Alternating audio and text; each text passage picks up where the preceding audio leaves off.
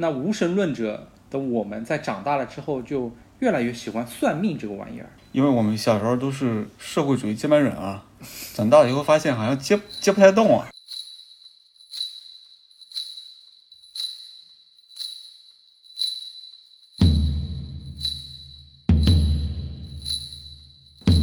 当然了，你也可以去看心理医生，但是这时候心理医生好像就会，嗯，让你从自己身上找问题啊，你应该怎么样，你不应该怎么样。但是这个大师呢，就会告诉你，你都是好的，都是外在的原因，都是什么 这个天象不太好啊，这个你的风水不太好，但是他就不会从你身上自己身上找原因，都是外在的原对，因，都是外在原因，你没问题的，都是别人的问题。是。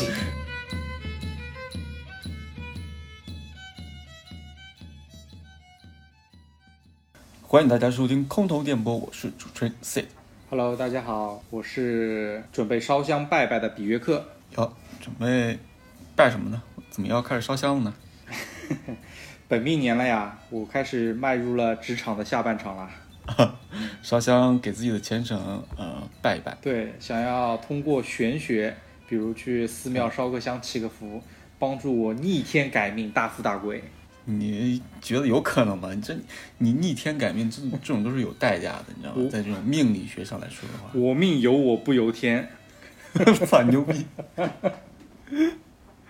所以我们这期要聊啥呢？我们聊聊算命这个吧，聊聊玄学、算算命风水。嗯嗯，为什么大家都对算命上瘾了啊？哎，我记得上一次我们在就是玩不起别玩那期有聊过，现在年轻人特别喜欢去寺庙，哎，是的，就是有一种寺庙经济学，在我们这个圈子里面开始慢慢火起来了。要不你再说一下啥是寺庙经济学呗，给大家科普一下。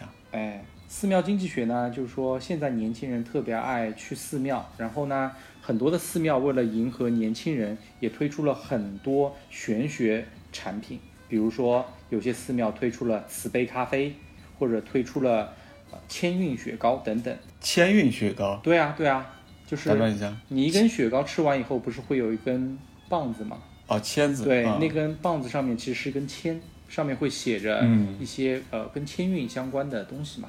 那当时呢，其实我们也没有再往下聊下去啊。但现在想想的话，就是我想到一个点，就为什么我们从小接受的教育都是无神论者，基本上呃信佛或者信基督啊，相对是挺少的。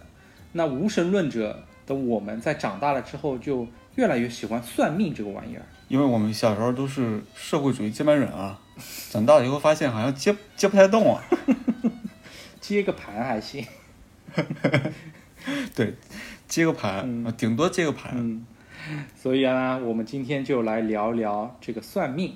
算命是一门很很很深的学问啊，对玄学。对，玄学，真真正的到了量子力学的时时候了。遇事不决量子力学嘛。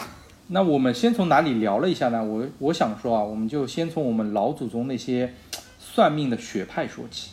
呃，算命的学派不就是周易、八字啊，还有就这种这种东西？哎，格局再放大一点，格局还再那放大再放大一点，就是算命这个现象，其实不只是一个地域、一个民族、一个国家。如果我们放眼世界每一个文明的话，我们会发现它自己都会有它独特的一个算命的体系。占卜，哎，占卜，你说的巫师占卜，其实它起源于非洲。为啊非洲嗯啊，，它最早是起源于非洲，通过一些动物的内脏啊、骨头啊，去对未来做一个预预测。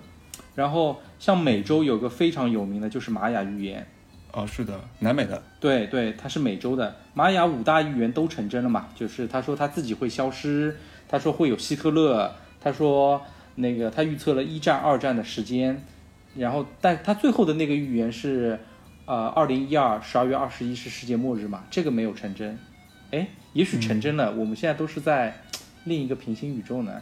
有可能。嗯，插一句啊，那玛雅预言的五个预言，它具体的内容是啥呀？它应该是一些文本性的东西，通过考古然后去把它还原出来的，必定是非常古早的一些预言嘛。它比如说，嗯它预言到了人类一定会发明出飞机啊、汽车、火车这些东西，但是这些东西肯定是通过媒体和商业的包装的。我怀疑原话不是这么说的。嗯嗯可能它只是含糊的，就是说对以后人将在天上飞翔啊什么之类的，所以是也是有一定炒作的嫌疑在里面的。但是大方向是对的。对，对。然后呢，我说了这些呢，还有就是中西方都会有的，就是星座、占星学，然后还有就是欧洲的塔罗牌，当然还有包括我们东方，特别是中国的八字啊、面相啊等等等等。没错，嗯，面相啊、手相啊、风水啊，对都是大科学，科学，不是迷信，对，都是大科学，都是我们还没有参透的大科学。嗯。然后，那我这边就说一个吧，我觉得想聊一聊这个星座，对占星学。占星学好像是欧美的哈，嗯，其实中西方都有占星学。中中国也有占星学，哎，对你不要以为这个占星学就只有星座，其实当然我们接触最多的一定是星座嘛。大伙在 social 经常聊天就是，哎，你什么星座的啊？然后他就会说，哦，处女座。那处女座肯定就是贴个标签，就是洁癖，对吧？射手座，比如说就是渣男、等等等等。星座其实是一门学问，它叫占星学嘛。它大体的分析是说，人在出生的时候，天空中星体的位置和运行会影响人的性格、命运和未来。但是中西方在占星学上面是有分歧的。西方的占星学，它是根据太阳在黄道上所处的位置，将人分为十二个星座，然后每个星座都有其特点和那个象征。但是中国的占星学是根据月亮在黄道上的位置所处的位置，将人分为十二个生肖，然后每个生肖都有其啊、呃寓意和属性。嗯，你聊到生肖，我能够接上吗？哎呦啊，你能给我接上啊？来来来，你怎么接？嗯，我我之前好像做过相关的了解，嗯。就是这个生肖嘛，嗯。也是通过星象，嗯。还有什么月亮周期啊，还有星星啊这些东西来做判断的。嗯。但是有当时我研究的时候，有一个东西没研究明白，嗯。就是你刚刚提到的黄道，这个黄道是什么东西？我我至今还没有研究明白，所以就含糊囫囵吞枣的，嗯。然后看了一下，嗯。也没记住。生肖这个东西，其实在国外也挺受西方人的欢迎的。记得当时尼古拉斯凯奇在一个采访说，他来到中国以后才他他哦，他来中国之前一直以为自己属龙的，dragon，嗯很厉害，对吧？结果发现，因为中国是按照农历来划分的嘛，他这样一算，哎，没过，他他妈是属 Bernie 小兔子的，一下子这气场就弱了，你知道吧？已经在身上纹好了龙。他这个人很奇怪的，他之前不是破产了吗？嗯。你知道他为什么破产吗？他们买各种各样奇怪的东西，买比如说、我印象里有什么猛犸象的什么类似于冰冻的那种尸体啊，就是挖掘出来的，嗯。还有买一些很珍贵的冷血动物啊，买一些这种巨奇怪的东西，嗯。然后就破产了。大家还是要学会理财，可以回头听一下我们的催收员年轻人理财指南、嗯那期。那期很精彩，嗯。对我们的催收员，金融秩序的维护者，掏心掏肺跟你们说说怎么怎么守护好自己的财产。对，嗯怎么掏心掏肺跟你讲讲怎么才能别让催收员上门？嗯嗯。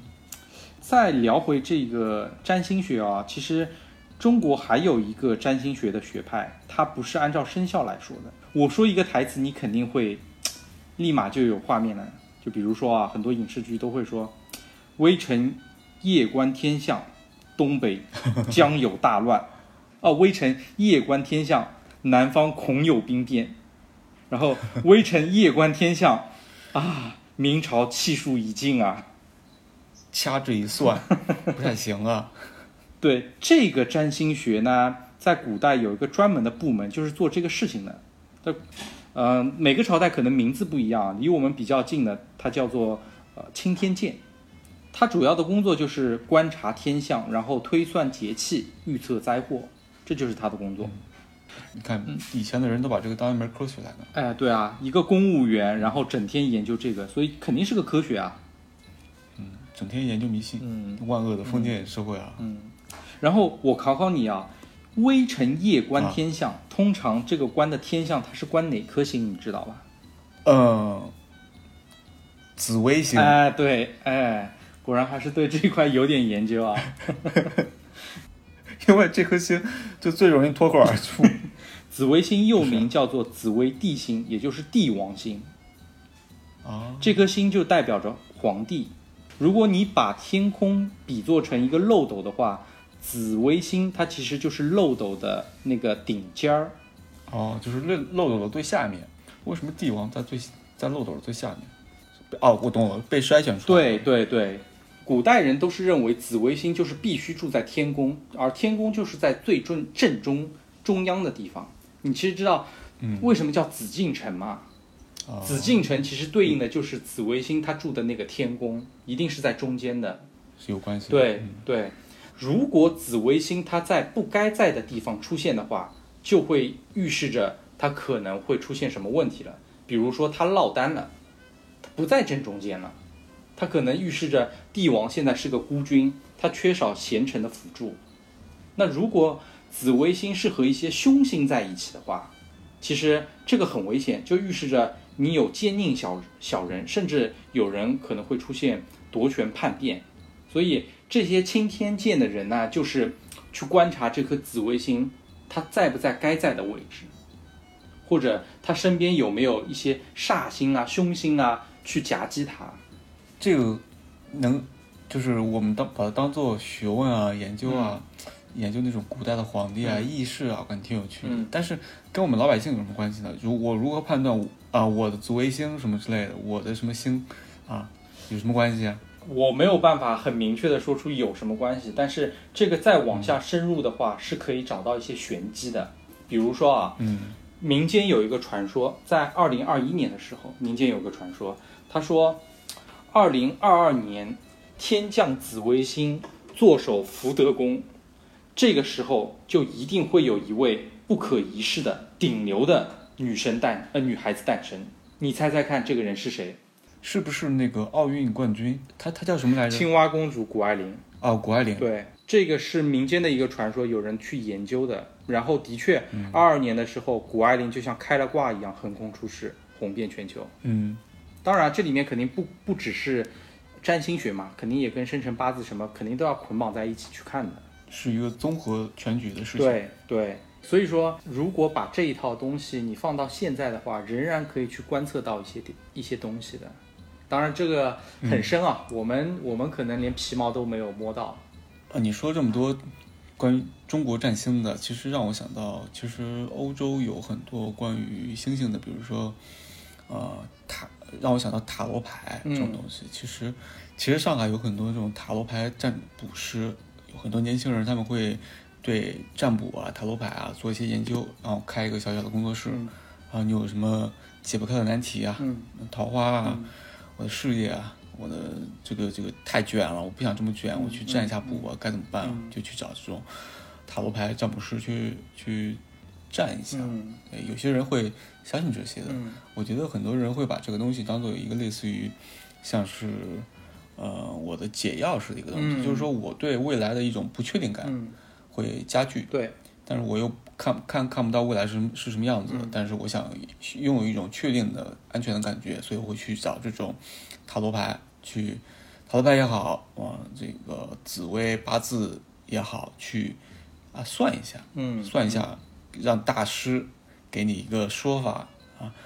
嗯，当然呢，你也可以去看心理医生，但是这时候心理医生好像就会 嗯让你从自己身上找问题、嗯啊，你应该怎么样，你不应该怎么样。但是这个大师呢，就会告诉你，你都是好的，都是外在的原因，对都是什么哎这个天象不太好啊，这个你的风水不太好，但是他就不会从你身上自己身上找原因，都是外在的原对，因，都是外在原因，你没问题的，都是别人的问题。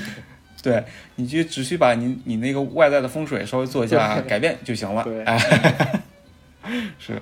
然后我其实之前有认识一些朋友嘛，他们也会，他们有的就是已经把这个当做三餐了，来来特别特别依赖这个东西，就我感觉有点儿过头确实应，该去看，对，嗯去看一下心理医生嗯。就是他会去，当然，当然这个说法有点夸张，看心理医生，他会去是把路上看见的某些符号，就是符号占卜嘛，就是就是占卜学里有这种符号占卜嘛，嗯。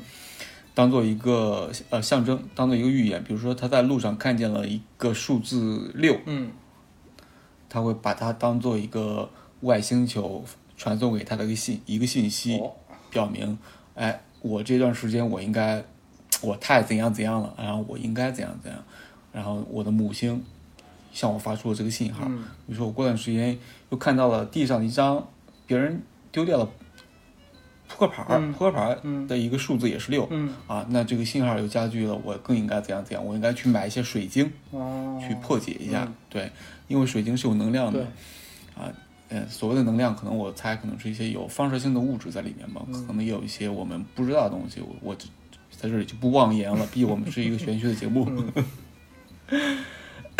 去买一些水晶去化解一下，比如说这段时间我应该注重向内发展、嗯 inner peace，、嗯然后去修炼一下自己，对，很多人都会去寻找这样的答案，然后逐渐的会发现对这个东西上瘾了，会依赖这些，会逃避，怎么说呢？有点严重吧，逃避现实，嗯然后依依赖这些东西，慢慢的就会把自己变成一个小小的巫师，这么一个感觉，嗯一个性感的小巫师嗯就诞生了，也挺好的。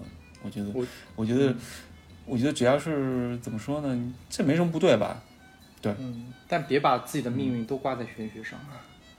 对，别让别让玄学告诉你你的命运嗯，该该干嘛，就是事在人为嘛，是的。是吧？那我问问看你，你自己有没有去找人算一算，算个命，看个相？我，哎，我没有，啊我我因为我我如果知道渠道的话，我我可能就去了，哦可能去算个八字什么之类的。但是我不知道有什么渠道，我也不认识相关的大师。那我小时候我我父母给我算过之类的，他懂，就是父母懂这一哎块儿。我父母不懂，他找人给我算的。哦嗯嗯，找人算，然后算了一些，说了一些我听不懂的东西。嗯我印象很深的一个是一个小时候一个老太太，嗯眼睛是看不见的。嗯我记得当时就去了家，然后坐在她旁边，她摸了一下我的手啊，还是干嘛，还是、嗯也没有没有像我们网上或电视剧里那么夸张啊啊又是什么跳大跳大神啊那种没有的，他就就坐了一会儿，然后好像就是手指头确实是掐指算了一下，嗯我觉得那一次印象是很深的。他说的我在小的时候经经历过的一些事情，他都说出来了。嗯嗯嗯，包括我什么在小很小的时候遇到一些危及生命的一些啊险情啊，他他都说出来了。对，因为对我，所以我觉得，嗯，有东西，大嗯有嗯你是不是说了一些你的生辰八字啊？啊，要说的要说的，啊，对啊，八字八字也是一个算命的一个流派吧？啊，嗯对是，但是很很神奇，就是他会把我以前的事情都说出来。嗯嗯未来呢，好，但是他好像对未来的有局限，就看不见未来。嗯但是这个东西我感觉是不是属于天机范畴啊？不能说太多啊。嗯，可能是吧，能可能是吧，嗯，不能太泄露太多天机吧，点到为止，对还是得靠自己去悟吧。对我命由我不由天。其实，我觉得最终所谓的命运，可能是冥冥之中可能有你的命运吧，就是你规划好了的，就是你你该怎么样就怎么样。但是最重要的，你还得是所谓的命运，还得是有你参与的才叫命运，你得参与进去。嗯你参与的其实就是一些改变吧，我觉得。嗯嗯嗯，不要做一个纯宿命论者，不然的话，你可能会觉得，我我就这样躺着也是这样的结局，我努力的也是这样结局，那我不如就躺着吧。是。你呢？你你你有没有算过？我其实我之前我我太太算过一次，在她、呃高中的时候，嗯我我来讲讲这个故事啊，也挺有趣的，我觉得。是情况是这样的，就是高中的时候呢，他想要去找个大师去算一下他的高考结果，因为他模拟考一直是二本的分数线，然后呢，他立志一定要考进一本，啊，起码是二幺幺嘛。但是呢，这个分数的差距其实还挺大的，所以呢，他就他他父母就托人找到在浙江那边哪个地区里面有一个说是很厉害的算命大师，然后他当时花了我嗯具体记不得了吧，他说花了一万多块钱吧，然后找这个大师去算一下嘛，然后他就去了，然后这个大师呢其实是主攻面相学的，看面相的，然后我先简单科普一下啊，这个面相学。我讲一句话，可能你就会就会知道什么叫面相学。比方说，然后突然之间有一个师傅大师跟你说，哎，哎，先生啊，你印堂发黑，三日之内必有大难。然后那个人肯定会说啊，那大师该如何解？那这里面其实印堂指的什么？印堂指的是面相中两个眉头连线的中点，它发黑就预示着有凶兆。那在整个面相学里面，它会分为五官、三庭、十二宫，然后通过这三个点呢，去判断一个人的运势和未来。我这里简单讲一下这五官、三庭、十二宫吧，可能方便理解啊。那五官其实很好理解嘛，就是耳、眉、眼、鼻、口这五官。这五个官呢，分别被称为采听宫、保寿宫、监察宫、审审辩宫和出纳宫，每一个都关系到一个人的健康、地位、财富、幸福和长寿这这些方面嘛。所以一般来说，五官要中正不歪，外形完整不残缺，颜色鲜明不暗淡，这才是好的一个面相。这个其实还比较好理解嘛。那三庭指的是什么？其实三庭指的是上中下三个部分划分，分别是主管少年、中年和晚年的运程。上庭指的是从发际线，然后一直到你的印堂，就是刚刚讲的眉眉毛的这个位置。然后中庭指的是从印堂到你的鼻尖，然后下庭指的是从人中到你的地格，也就是你的下巴这里。那三庭最好的吉象是三庭，它是均匀对称、长长短适度以及丰隆饱满，这样就代表着你整个人的运势，从少年、中年、晚年都是一个很好的一个运势。嗯，大家可以照镜子看一下自己的三庭。对，是不是饱满？是不是均匀？嗯，哦，我我插一句了，但是那些超模脸，他们的他们的三庭好像都不怎么饱满，都是那种特别的棱角特别鲜明。嗯嗯嗯。嗯呃，一个是跟瘦有关吧，我觉得，因为超模一定要控制自己的体重嘛，啊，嗯然后如果他正常饮食的话，也许不会这么的棱角分明。那第二个点的话，也许是不是有些超模，它其实它的上庭是特别的饱满，上庭意味着他在年少的时候运势会非常好，所以很多超模其实都是在吃青春饭。嗯一一旦到比如说接近三十岁，三十岁往后，可能这模特这条道路可能对就不能走。对，就就你的中年可能会相对运势会差嘛。嗯嗯，刘雯，刘雯的面相，刘雯，我觉得她她好像上庭是很饱满的。哎，不对，我觉得刘雯她三庭好像都挺均匀饱满的吧。当然，她有因为瘦的关系，她的那个腮这里会棱角很深。哦，我也想这么说，我感觉她她的面相都挺饱满，她的面相挺饱满的。嗯，所以你看，她其实现在应该已经到了中年嘛，但是整体来说，以模特这个职业来看，她的运势不错的啊。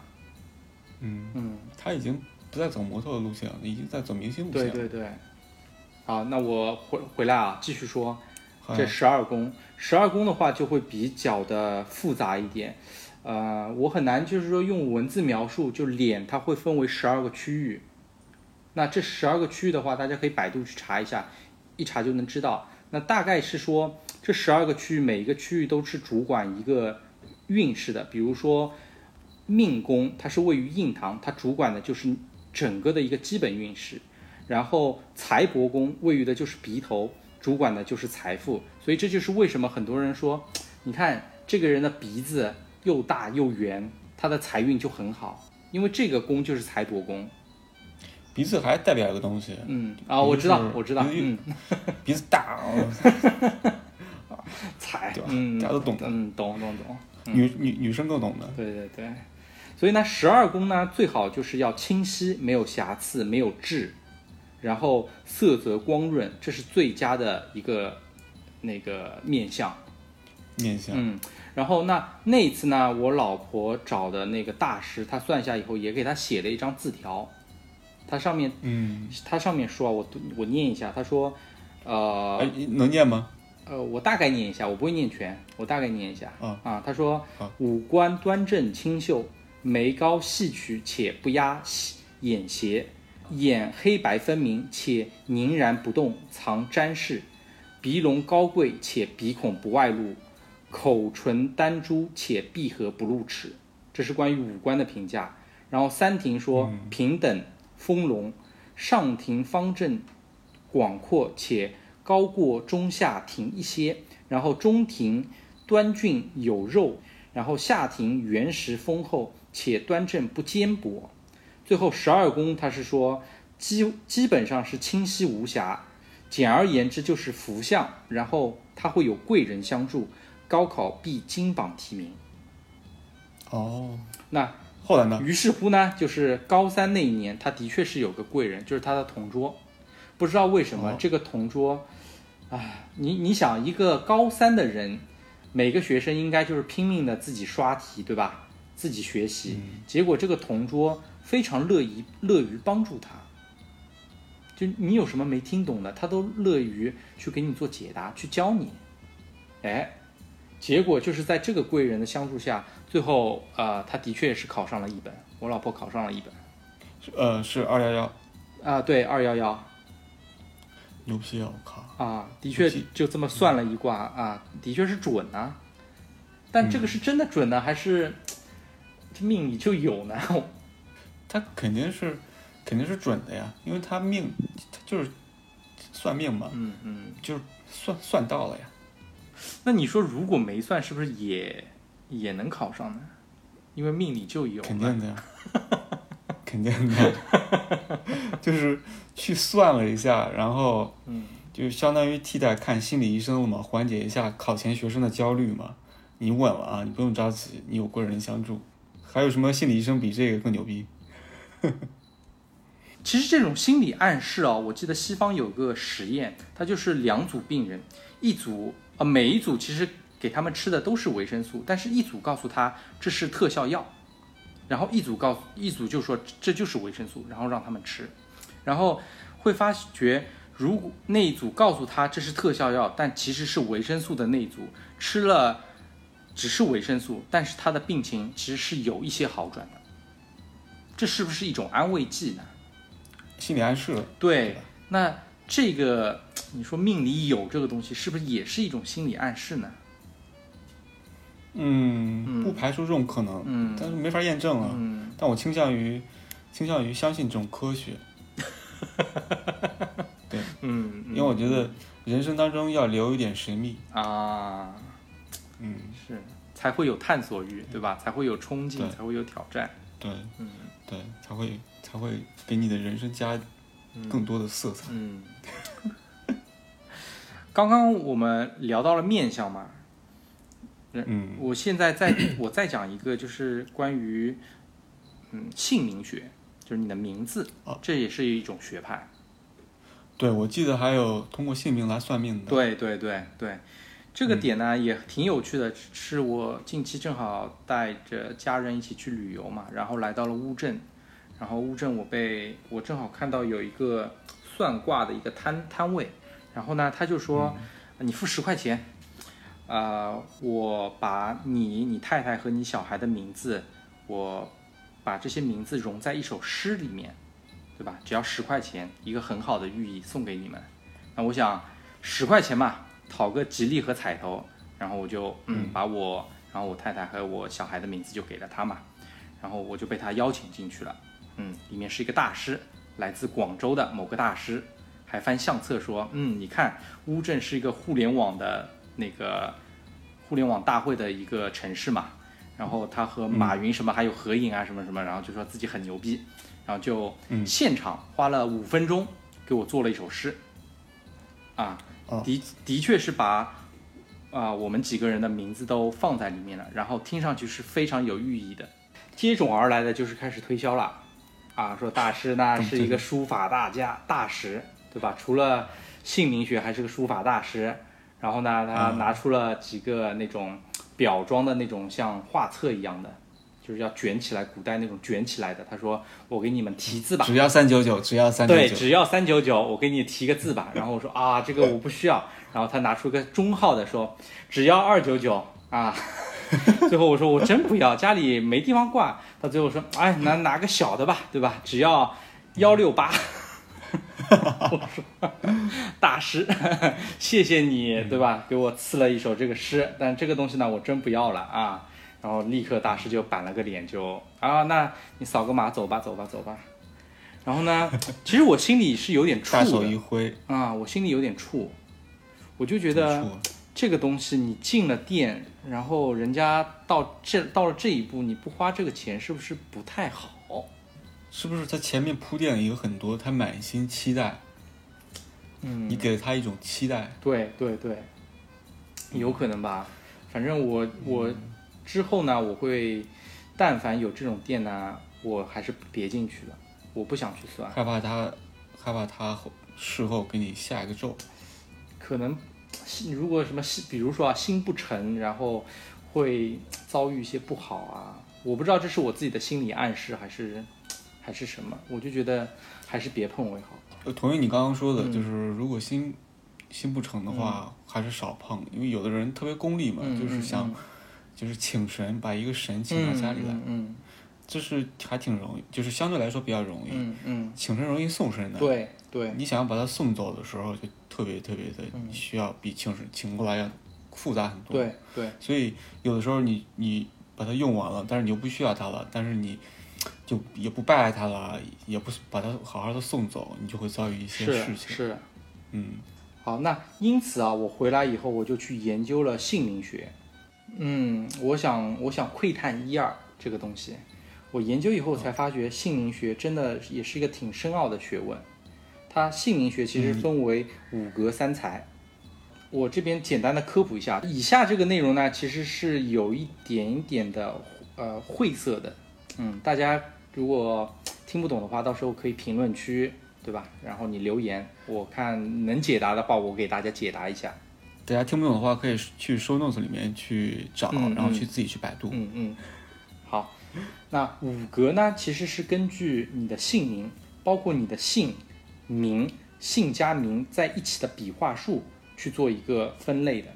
那总共这个五格分为五种，就是天格代表的是父母的命运，人格代表的是自己的主运，地格代表的是你的呃前运，也就是三十八岁之前的命运，外格代表的是你的副运。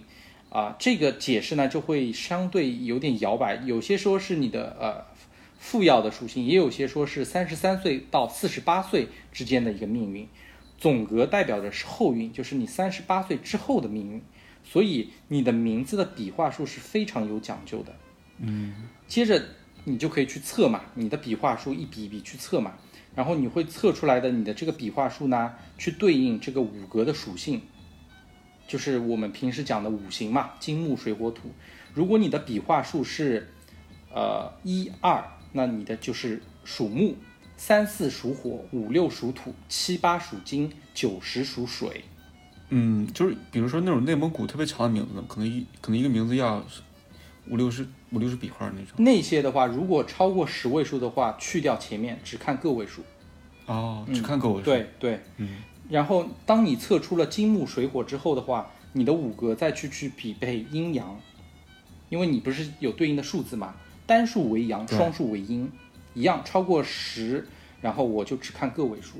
嗯有了五格，那对应的这个五种的命图以及你的呃五行还有阴阳之后呢，人最重要的其实是看你的三才。所谓三才，就是在五格里面，天地人这三格就称为三才。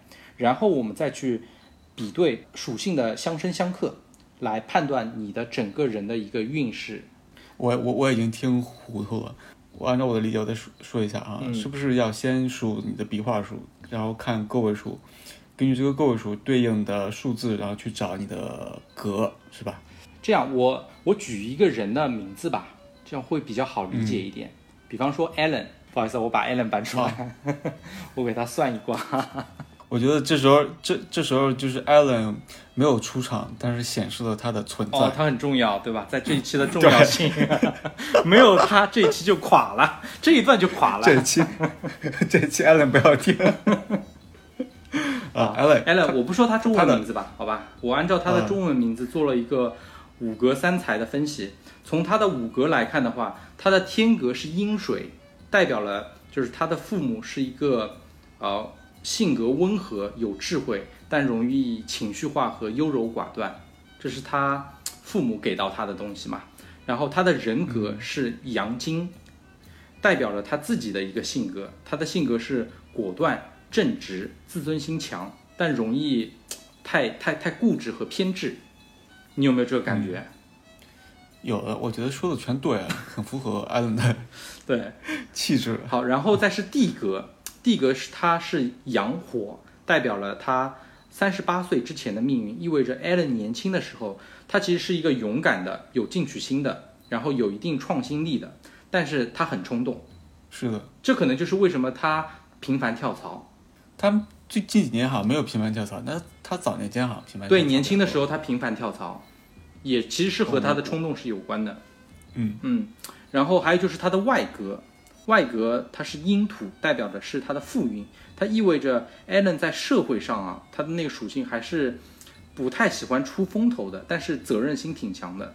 但是他呢，其实有时候容易去去应对这一些变化，所以导致他可能会冲动，他他跳槽频繁。就是就是他本来是不爱出风头，但是他必须要去应对这种状况，就是必须要他去呃负起这个责任，对吧？对，但他责任心又很强嘛。但是面对突如其来，可能在他专业以外的那些的能力，他可能难以应对，然后他可能就会冲动去选择离职。有一定的道理。嗯，最后一格的话是总格，总格它是阳木，代表了就是 Allen 中年以后的一个运势嘛。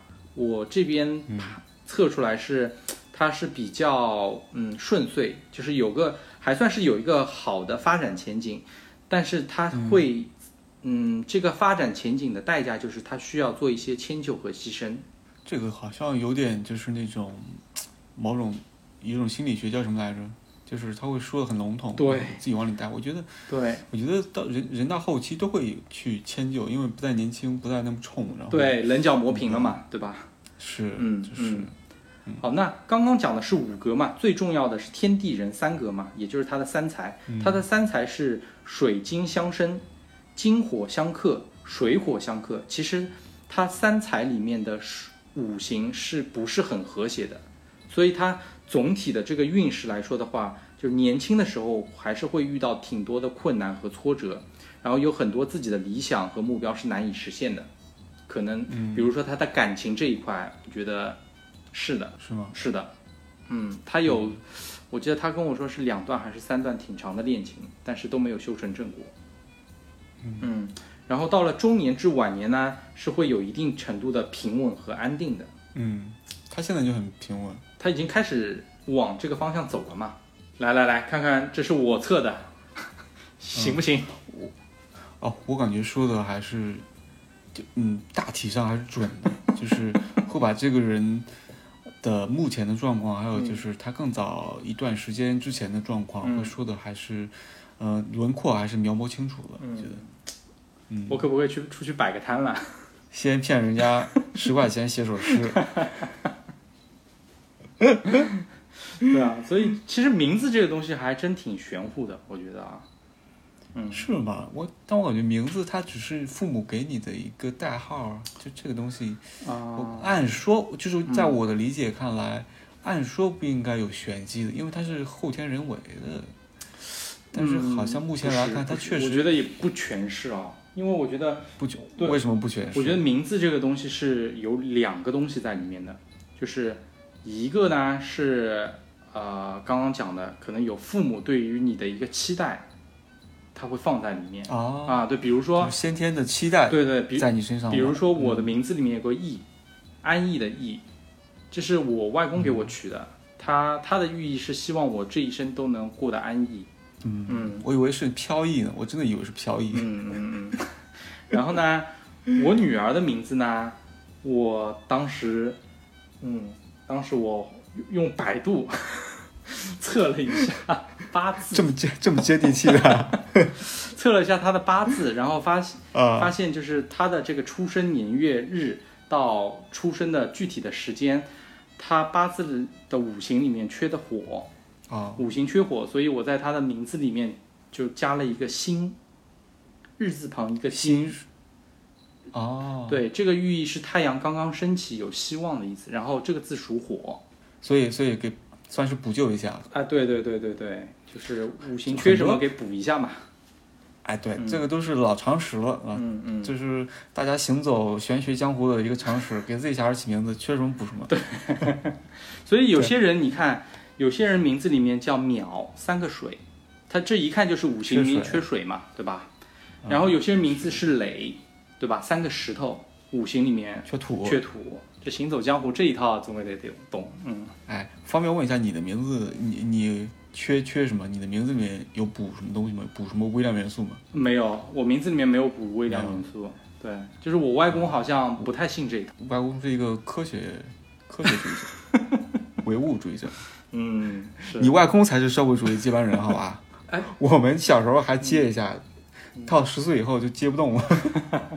哎，讲到名字啊，其实真的我有翻到一个报道。是说名字已经开始从玄学变成了科学，怎么讲？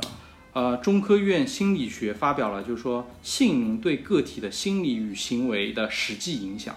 他们是通过大量的样本去研究，去观察这个名字到底会对个体产生什么样的影响。比如说，在这个名字里面加有没有会不会加上性别的倾向，然后含义的发展，甚至特殊的能力。你仔细想一想。我们身边是不是会有一些女生，但是她的名字里面放了一个男，男性的男哦，亚男。对，为什么会放男？是因为父母对于她的性别，其实她并不是那么希望是一个纯女性魅力的一个女生，她希望这她的女儿或者这个女生，她是带有男性的阳刚，嗯，刚强点，对，强烈。对，还有一个我觉得特别妙，我后来回想起来，我这一生认识。两个人，他的名字带彪，彪悍的那个彪，啊，狂飙的彪，而且两个人都有一个共同的共同性，就是男性身材高大，人糙，讲义气。嗯，就影视剧里面基本带彪字的都是这个形象，在生活里我遇到的这个彪字的朋友也是这个形象，所以你再仔细想想，是不是在取彪这个名字的时候，伴随他一生的成长？他就会往这个方向去发展呢，是有一种心理暗示在。对对，我就在想，如果他是一个文弱书生，他名字里面会有标吗？好像我反正是没有见过，基本基本带标字的都是这个样子的。不能说没有这个心理暗示，我觉得以我的名字来说的话，因为我的名字里面有个群嘛。嗯，哪个群？就是我会，就是群众的群。嗯嗯，就是我会。自然而然的，我就会把自己想到，就是说去发动群众，嗯，然后建设社会主义国家。哦，这么红，这么正。所以，嗯，就是，就是会会从呃个体的角度，会从老百姓的角度，会从我会思考的东西没那么去呃综合去那么大，我会去从个体的角度去思考问题。我觉得，嗯，也许是某种心理暗示。就是你从群众、你从老百姓的角度去思考，真的吗？你不是一个朋克吗？我朋克才是最老百姓的老百姓，好吧？你不是一个死朋克吗？我不是死朋克，我怎么就是一个朋克了？是一个文弱书生，弱也不弱。看我们这期还是聊了挺多的啊，包括塔罗、占星、面相、八字、八字、姓名。等等等等，那这里呢，其实还是呼吁一下，就是说，看上价值了，上价值了，对对，上价值上上一点，上一点，上一点啊！算命这个东西呢，我觉得也是老祖宗留下来的，啊，它一定有它的道理，也一定是刻在我们骨子里面的，所以就是我们本能的，就是想要去通过预测未来，对吧，来保护自己嘛，这是无可厚非的事情。比如说考前去算一卦，看看自己能不能考好；恋爱前去做一个星星座的匹配嘛，看看对方适不适合，这个我觉得都是挺正常的。那包括我们可能也是作为一个好奇心和娱乐心态去看一下算命这个东西，看也许会给自己带来一些乐趣和惊喜。比如说就在社交平台发一个锦鲤，发一个运作的啊星座的运势，看看自己能不能有好运，然后水逆，求个锦鲤。对对对，水逆退散等等等等，这个也也也挺合理嘛。当最后呢，也是说现在压力挺大嘛。像为什么这么多人去寺庙，寺庙经济那么火，也是因为可能上班不如去上香拜一拜吧，来疏导一下。心里想什么，然后其实就能够给你一些暗示，要往好的方向性啊，嗯大方向。嗯嗯，但是呢，算命始终是算命，它不是不是我们定义的那种科学嘛，对吧？万一你再碰到一些算命师利用这些心理暗示进行欺骗和诱导消费，这就得不偿失嘛。所以年轻人不要随便的，或者说就认准了算命这个东西，不要过分的去相信算命的结果，要保持自己的理性和主观的判断，不要受到一些不良的影响。同时呢，哎，一，定要积极的去面对自己的生活，我我觉得这个很重要，你得去面对自己生活，不要靠着算命去帮你去解决问题。我觉得可以面对，但不一定积极。消极面对，就是，嗯，就是可以把这个算命吧当做开玩笑，可以把这个算命当做娱乐嘛。嗯嗯你可以去大街上有那种算命机啊，你可以投两块钱算一卦，出一个那种类似于吃饭打那个小条儿，哎，小条儿出来滋滋滋滋，啊，可以玩一下啊，就是不要，嗯，就也可以走火入魔，随便你。别别走火入魔，对吧？还是要相信自己可以掌握自己的命运，啊，不要把自己的命运放在这个机器，然后给你打出来那张小纸条上面。对，按照自己的意愿去行事。嗯嗯，好，好了，那价值上万。那本期我们就聊到这里吧。如果大家还有什么想要听的关于算命有关的啊，也可以在后面留言，也许我们会不定期的再做一些，对吧？和算命有关的分享吧。我们可以呃给你留言，你想听什么，我们就可以给你解剖一下、解析一下。嗯嗯，好嘞，那就这样，拜拜拜。拜拜。I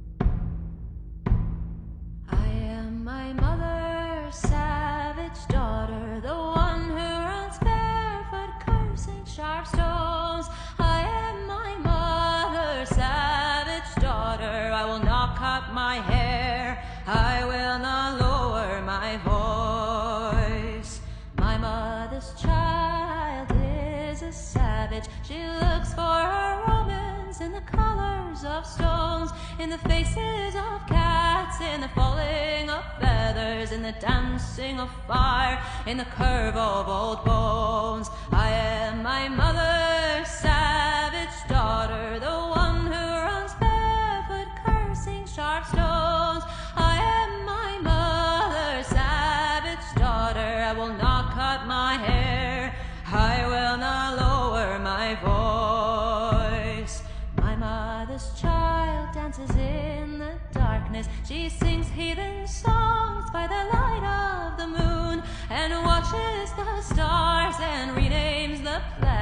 and dreams she can reach them with a song and a broom.